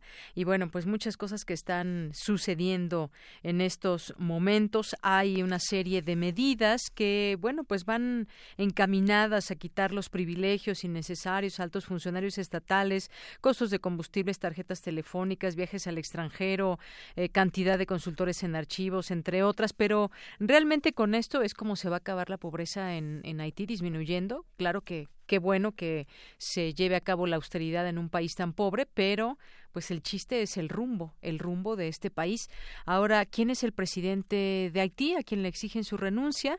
Bueno, pues Moaz, eh, Jovenel Moaz, este gobernante haitiano de 50 años que llegó a la presidencia eh, pues sin ningún tipo de experiencia política, según dice eh, los distintos medios de comunicación. Esta nota que es de este diario La Prensa Gráfica, en donde se habla de esta característica, digamos, sin tener experiencia política, ya que sus actividades estaban ligadas exclusivamente a la producción de banano. Y bueno, pues hay una situación que aún no está controlada en Haití y que seguiremos muy de cerca. Continuamos. Relatamos al mundo. Relatamos al mundo. Queremos escuchar tu voz. Nuestro teléfono en cabina es 55 36 43 39. Gaceta UNAM. Y Gaceta UNAM hoy destaca por fin esa garra puma. Hugo Huitrón, ¿cómo estás? ¿Qué tal, Deyanira? Buenas tardes. Un saludo para todos. Pues saludos para ti también. Oye, qué bueno, ya los Pumas 1-0 contra el América. Los Pumas 1-0 contra el América y el segundo triunfo al hilo. Este, y bueno, vamos para adelante. Claro que sí. El, el miércoles vuelven a jugar, ahí estaremos muy atentos. El miércoles y creo que el, domingo también. Ah, muy bien. pues ahí estamos pendientes haciendo nuestras apuestas. Muy bien. Muy bien, pues sí nos dio mucho gusto y bueno, fue un día bastante alegre, fiesta en, el Estadio Olímpico Universitario y para bien. Esa es nuestra portada del día de hoy y en la contra traemos una, una exposición de Elena Cabello y Ana Carceler que cuestionan el binarismo clásico de los sexos en instalación, performance, video, escritura y dibujo en el MOAC. Así es. Los invitamos a que, a que, a que asistan a, a ver esta exposición. Viaje por la teoría feminista en el MOAC, no se la pierdan. Así es. ¿Qué más hubo? Cuéntanos. Y traemos en la sección de Academia México, tercer productor de basura electrónica en América. No hay una regulación eficiente, faltan políticas públicas e incentivos para reciclaje. Advirtió Eberto Ferreira del Instituto de Investigaciones en Ecosistemas y Sustentabilidad de Leonés Morelia. También tenemos otra nota sobre eh, trabajan en, ciencias de la atmósfera en detector de radiación solar ultravioleta y visible. En otra nota nos visitó un personaje que es muy cercano a los premios Nobel, donde dio una conferencia y, y nos dice que hay que invertir en ciencia, que es es uno de los, de los aspectos primordiales para el futuro de la humanidad. Así es, las naciones deben gastar en conocimiento para su futuro. En, efecto. Y también tenemos una, una nota sobre la tabla periódica de alimentos que, como ustedes saben, este, este año se le dedica a la tabla periódica. este por 150 años de su creación. Así es. Y hay una nota muy agradable también sobre los animales, animales básicos en la polinización. Alimentar fin último del proceso. Eh, nos dicen que en México se cultivan cerca de 316 especies de plantas, de las cuales alrededor de 286 se relacionan con la alimentación. Y casi 90 de estas dependen de la polinización, mediada por animales para su mantenimiento. Muy bien, así esta cadena. ¿Qué más? Y en otra nota tenemos eh, eh, una efeméride que va a ser el próximo 21, que es el Día Internacional de la Lengua Materna. nos dicen que hay 68 familias lingüísticas en México. Es una entrevista con Concepción Company Company, eh, investigadora de filológicas de UNAM y dice las lenguas, patrimonio intangible de la humanidad. Está interesante la nota. Y el día de hoy también traemos el suplemento Libros UNAM, se lo recomendamos, es de la Dirección General de Publicaciones, nos, nos dan a conocer algunos algunos este libros que están muy interesantes, les, les los invitamos a que a que los vean y como siempre todos los lunes, nuestra agenda de actividades culturales, deportivas y académicas, donde pueden ver todo lo que va a suceder durante la semana aquí en, en, en CEU, en las FES y en, en, otros lugares. Así es que vayan haciendo su agenda de esta semana de pues muchas actividades académicas, muchas actividades desde nuestra universidad.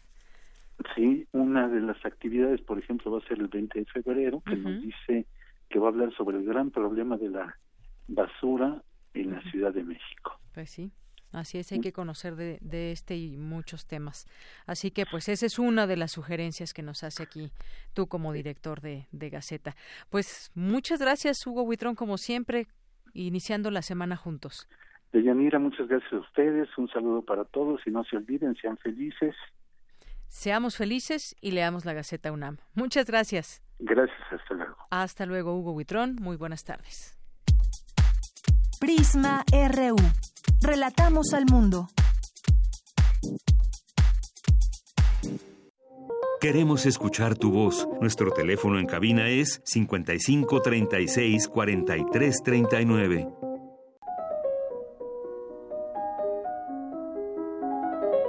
Cartografía RU con Otto Cázares.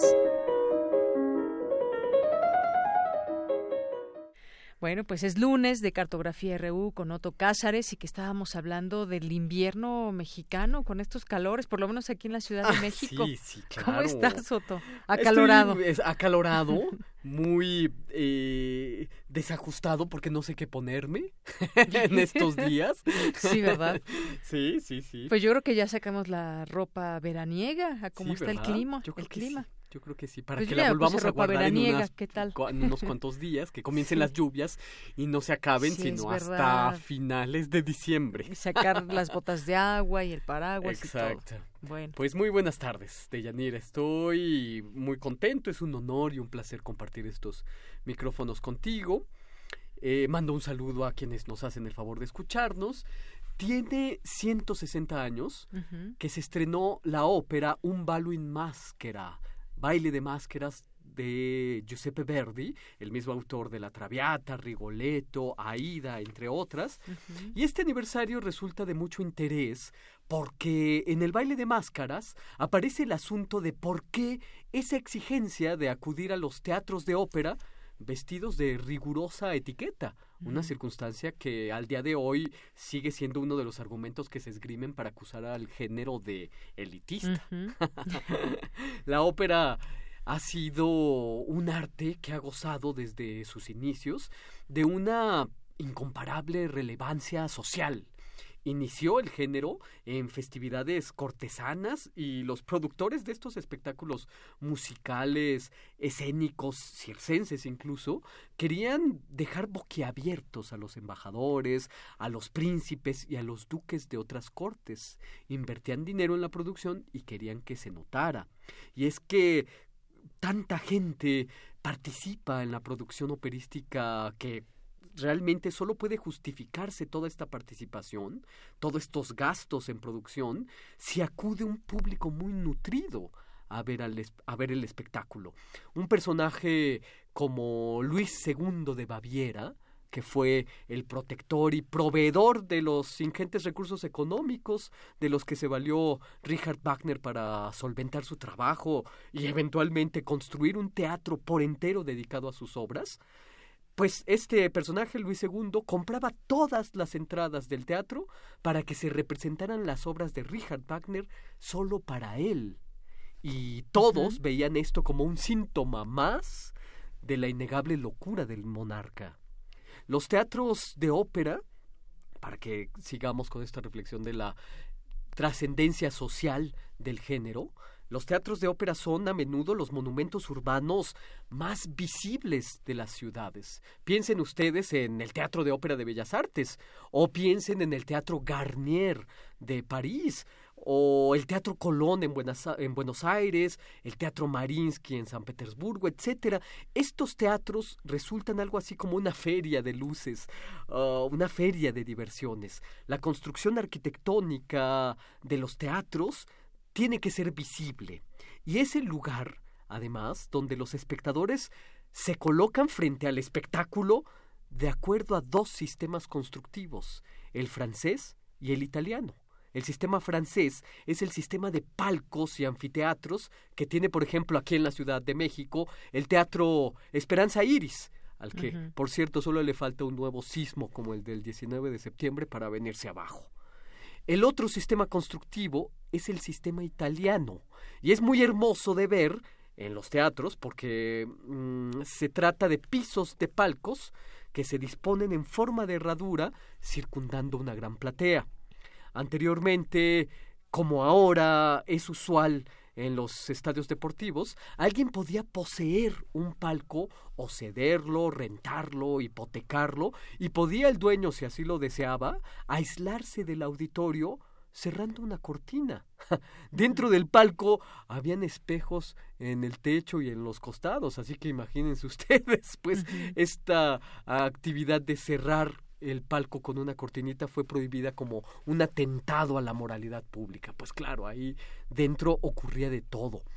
Desde los palcos de un teatro, los asistentes podían también escudriñarse entre sí a través de las ventanas de la mundanidad, por así decirlo, los asistentes se veían entre sí sin ser vistos, espiaban unos a otros para criticarse sin piedad.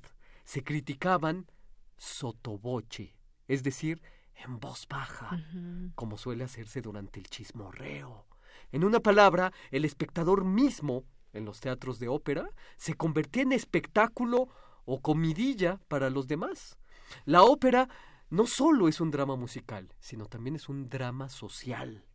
La convención de que en la sala de música el silencio y la atención sea total es relativamente reciente no tiene más de 80 años. Y eso en México pues nunca puede decirse del todo, porque eh, de repente en una sala de conciertos mexicana a alguien le suena el celular, lo contesta sin ningún, ningún empacho, o se está aclarando la garganta, tosiendo, estornudando, y aquello se convierte en un auténtico concierto para tos seca y orquesta.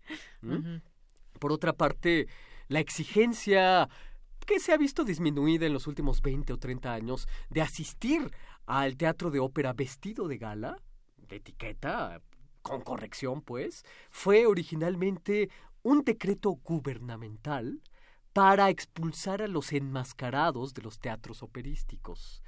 En Venecia, que solía ser una de las ciudades más teatrales y más operísticas del mundo, era regla asistir al teatro con una máscara y con una capa negra lo cual bajo el resguardo del anonimato, pues propiciaba todo tipo de circunstancias, unas más felices que otras. Se utilizaban estos artículos, la máscara y la capa, pues no solamente para camuflar verdaderas conductas delictivas, sino a veces para camuflar auténticas conspiraciones también. Abraham Lincoln fue asesinado en el palco del Teatro Ford en Washington, D.C., mientras veía una obra de una insignificancia tremenda. Estaba viendo una obra de título Our American Cousin, nuestro, primo americano, de un dramaturgo de nombre Tom Taylor. Es decir, Abraham Lincoln no estaba viendo una obra de Shakespeare, de modo que la insulsez escénica fue lo último que pasó frente a los ojos del abolicionista el 15 de abril de 1865. En la película de 1956, el hombre que sabía demasiado de Alfred Hitchcock, tiene lugar un atentado al premier inglés en la sala de conciertos más célebre de Londres, la Royal Albert Hall. El disparo de un revólver tiene que ocultarse bajo la orquesta que está dirigiendo el compositor Bernard Herrmann, que es un guiño a todos los que amamos el cine de Hitchcock, porque Bernard Herrmann fue el colaborador musical de las mejores películas de Hitchcock, Psicosis incluida, desde luego.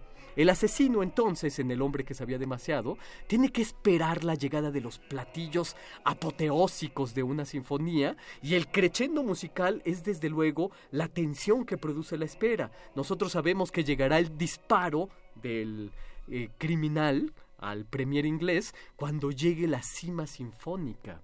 Hmm. Felice Orsini fue un revolucionario italiano que estaba convencido de que Napoleón III era un obstáculo para los planes y las rutas trazadas por los italianos sublevados que buscaban la unificación de Italia, e hizo un atentado de magnicidio frente a la Ópera de París. Felice Orsini arrojó bombas al umbral de la ópera del Teatro Garnier en París, donde acababa de descender de su carruaje el emperador Napoleón III, que estaba a punto de ver Guillermo Tell, de Guillermo, de Joaquino Rossini. De modo que podemos imaginar toda esta secuencia al ritmo de la obertura.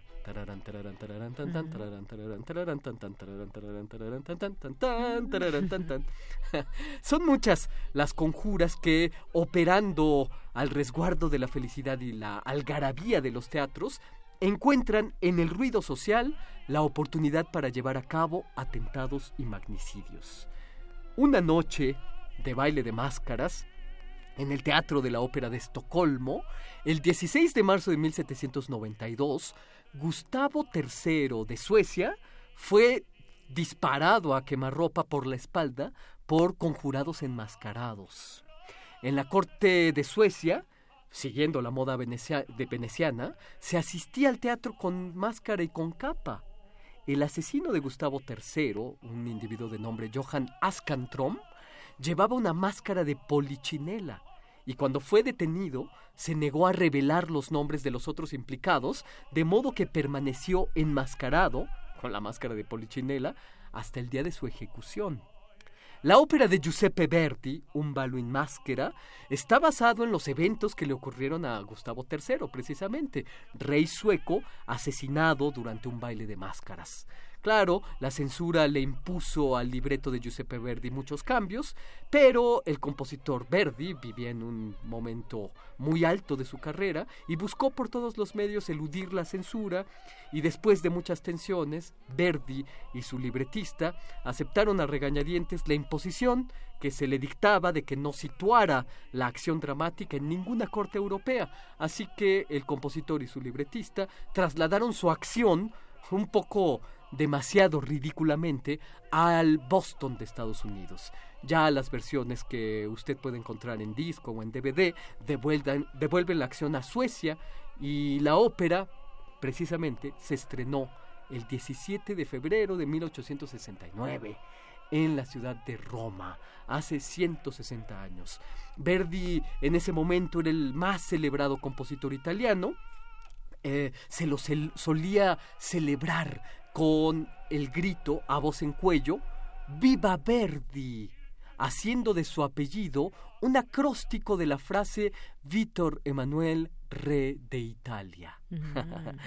en el caso de un balo in máscara, de un baile de máscaras, hablamos de una de sus grandes obras maestras del periodo de madurez. Se trata de la ópera que antecede a su em, esplendoroso Canto del Cisne, que llega con Aida, Otelo y, por último, Falstaff. En el momento en que Verdi escribe esta ópera, Italia se hallaba en un punto álgido de sus revueltas que dentro de muy poco llevarían a la unificación de Italia, con las campañas de Víctor Emanuel, precisamente, Garibaldi y el conde Cadur, del que se dice que cuando iba al campo de batalla, iba cantando las, las arias de las óperas de Giuseppe Verdi. Y esto es lo que yo tengo que celebrar este lunes 18 de febrero de 2019. Pues muy bien, muy bien. Muchísimas gracias, Otto, por compartirnos todo esto que se refiere a la ópera, este balo di máscara y pues todo lo que nos cuentas alrededor de la ópera. Y en este momento estamos oyendo la obertura y bueno, la primera escena de la ópera, que es una de las grandes obras maestras de Giuseppe Verdi. Así es, pues escuchémosla un poquito más aquí si nos da oportunidad el productor.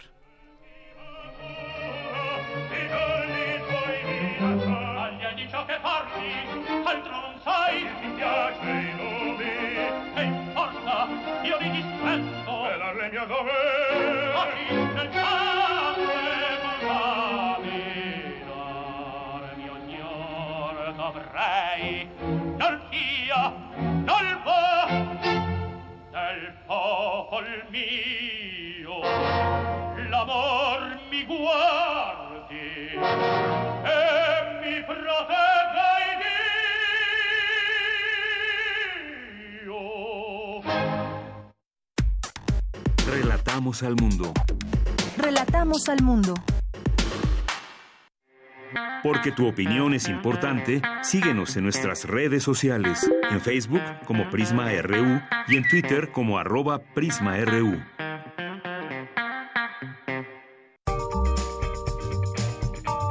Sala Julián Carrillo presenta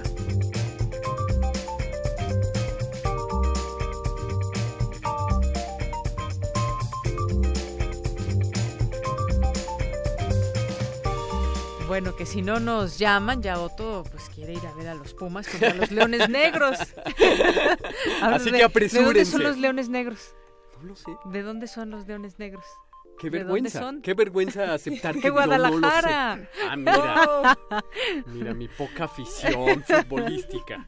Bueno, el chiste es que le vayas a echar porras a los Pumas. Ah, sí, eso sí, claro, claro. Muchas Goyas y a todo. cantar los Goyas. Que se viva la intensidad. Bueno, pues ya estamos aquí con Monserrat Muñoz, que nos acompaña también como todos los lunes en las actividades de la sala Julián Carrillo. ¿Cómo estás, Monse? ¿Cómo están? Hola, voz del mundo. Radio escuchas, asistentes. Qué bonito que Otto hablaba de salas de concierto y de también de grandes teatros, porque dijiste algo muy importante que fue la atención total. Ajá. Creo que eso pasa aquí en la sala, ¿eh? Creo que Es sí, cierto.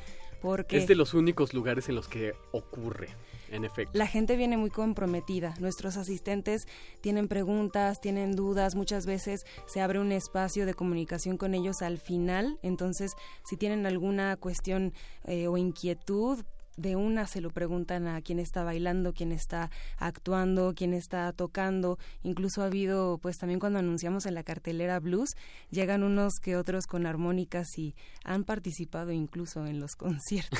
Ah, que se avientan un palomazo ahí con los músicos. Ah, mira qué bien. Me parece precioso.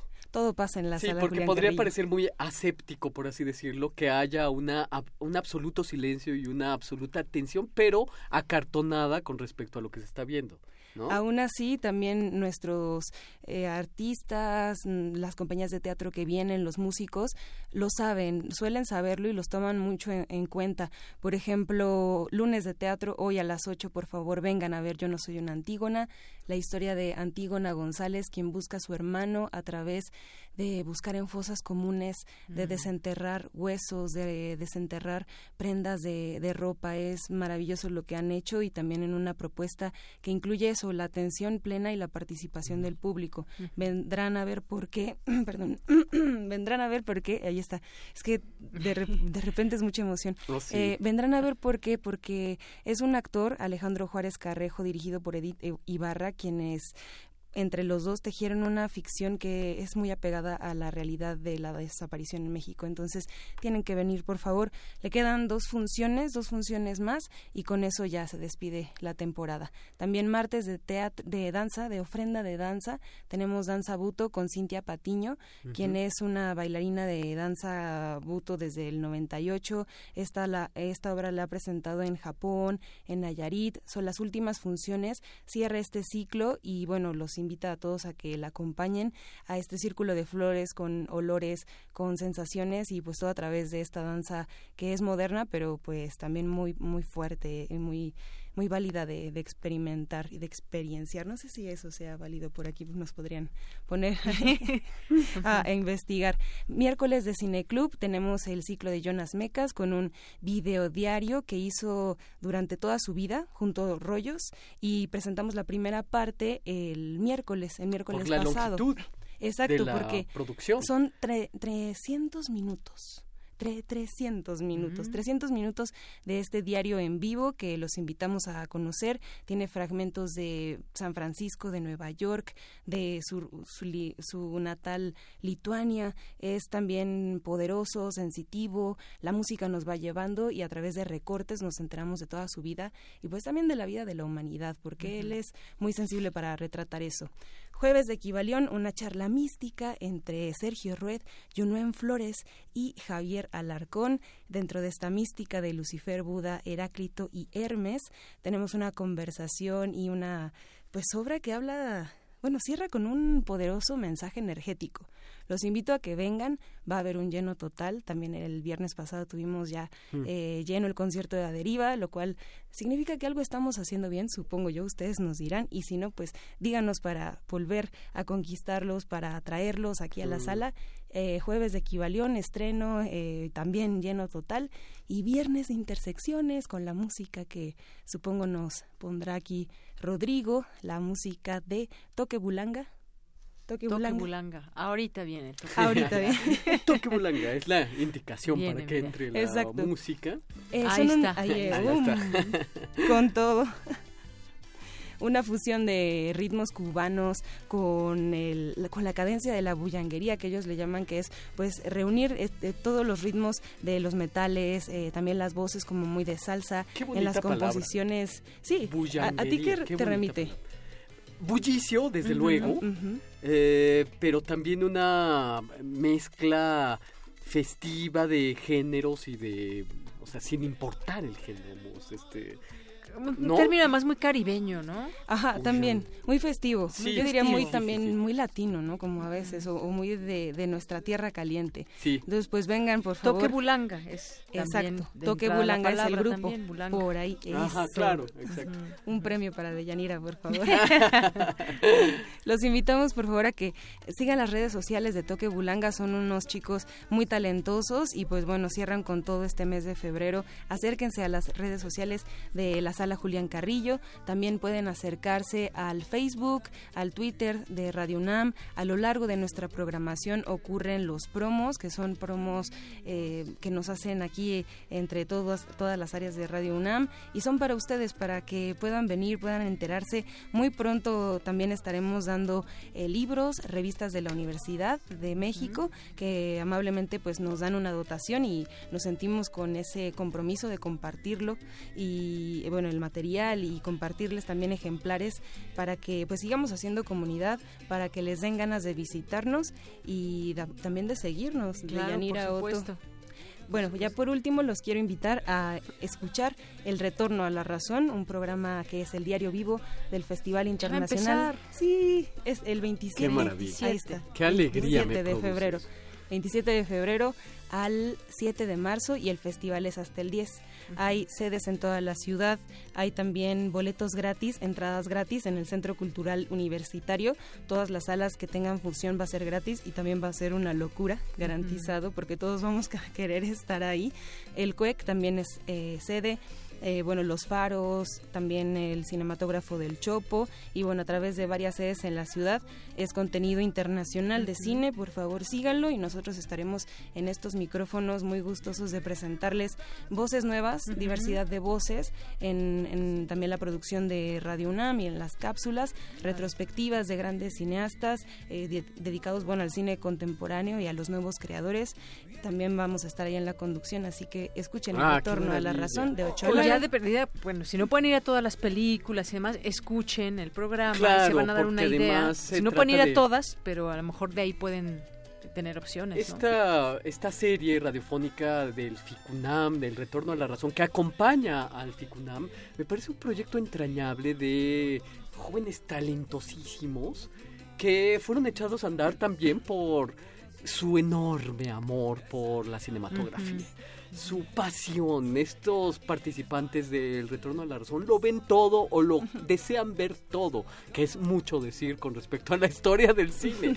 Pero tienen una pasión inconmensurable por el cine eh, tienen una pasión por los directores, tienen una memoria extraordinaria. Mm. Monse, Emiliano, Tania, que son participantes usuales del el retorno a la razón, son de una memoria extraordinaria porque se acuerdan quién jaló los cables de tal o cual producción indoiraní. Bueno, pues si no lo han escuchado el programa, escúchenlo y se darán cuenta de todo esto que nos platica Otto Casares. De hecho, hicimos un ejercicio. Adaptamos el poema de Jaime Sabines llamado Los Amorosos y lo sustituimos por Los Lunáticos, porque este año regresamos con la idea de que si ya hay vida en la luna, ya puede haber cine. Entonces, vamos a llevar el primer cine club a la luna. Por eso le vamos a preguntar a todos cuál película sería la primera que podríamos proyectar en la luna. Eso es pregunta para todos. Y bueno, en adaptación eh, para el poema, sustituimos la palabra amor por cine y Los Amorosos por Los Lunáticos. Y después los invito a escuchar todo el poema para ver cómo queda haciendo una oda también a estos jóvenes que hacen ya, pues. Bueno, dice aquí Rodrigo que viaje a la luna. Ah, ¿O cuál? Odisea. Claro, pues o sea, la primera a proyectar ahí la, el viaje a la luna de claro. Jacques Méliès. Que además es muy breve. Muy sí, ¿verdad? Bueno, pues ya casi nos despedimos. Miren, aquí no, no es un reclamo. ¿Ya se fueron todos los boletos? ¿Faltan todavía? ¿Falta uno? ¿Ya se fueron todos? uno. Bueno, miren, se lo vamos a dar al Charco Iquetecuani porque dice que si los hubiéramos regalado por Twitter o por Twitter, aquí le pone, ya se habrían acabado, pero no somos merecedores. Pues ¿cómo ves que sí? Para llevarte la contraria, te regalamos un Ah, boleto. maravilla. Pero Y tendrás además que venir a recogerlo entre hoy y mañana, Claro. Iquetecuani. No, si no vienes por él, ahorita. Vamos a ponerte en una lista negra por no venir por tus boletos. Y nos tiene que platicar, nos tiene que hacer la crónica de, de- del partido de Pumas Ah, eso contra Leones bien, Negros. Ese sería un buen concurso radiofónico. Que nos mande un WhatsApp con su crónica. Ándale. Sí, bueno, espero que nos siga escuchando todavía. Ya son las tres y pues ya llegó Pues- la hora de despedirnos de esta sobremesa. invitamos un siempre. placer, como siempre. Bueno, pues Monse, Otto, muchas gracias. Deyanira, Gracias a todo el equipo, gracias a usted que nos escucha. Mi nombre es Deyanira Morán y a nombre de todo el equipo, gracias, buenas tardes y buen provecho. Hasta mañana.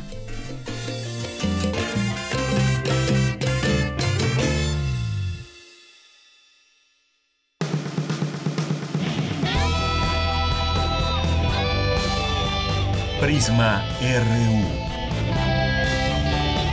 Relatamos al mundo.